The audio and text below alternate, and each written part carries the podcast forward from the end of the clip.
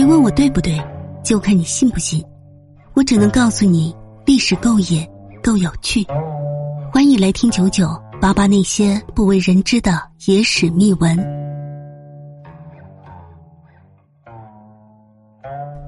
今天我们来说说珍妃被杀细节。慈禧传话处死，太监动手行凶。距离北京一百二十多公里处。河北省蓟县城西，熊林山下的清西陵，是清代自雍正起四位皇帝的陵寝之地。陪伴这些帝王长眠于地下的，还有他们的皇后、嫔妃。这其中最为著名的一位妃子，应该就是光绪帝的宠妃珍妃。珍妃一生只有短暂二十五年，她被光绪帝宠爱。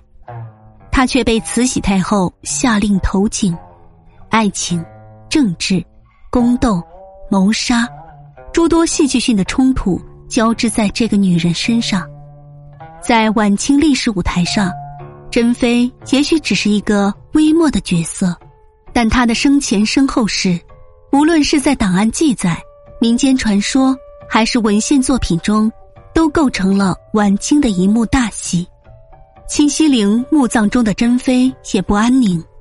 一九三八年，有八个当地农民挖掘了珍妃墓，举世震动，其影响甚至不亚于另外一起著名的皇陵盗案——孙殿英挖开了慈禧和乾隆的陵寝。北京故宫博物院珍宝馆的北门，珍顺门内有一眼水井，尽管井水早已枯竭。四面八方游人还是不住的向井底探望，这眼井淹死过清朝光绪皇帝宠妃珍妃，故称之为珍妃井。在井畔的东墙上挂着一块说明牌：珍妃是光绪帝宠妃，她同情并支持光绪帝变法维新的主张。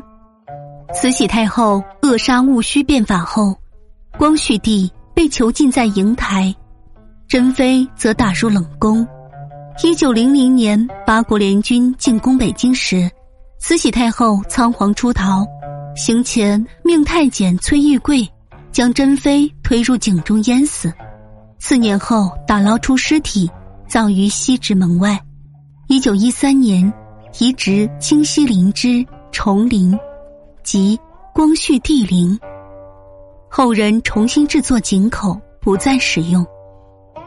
不过，被投井只是珍妃之死几个版本之中的一个，是最广为人知而且最可信的一个。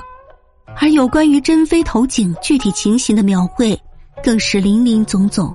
珍妃之死也是众说纷纭的谜团之一。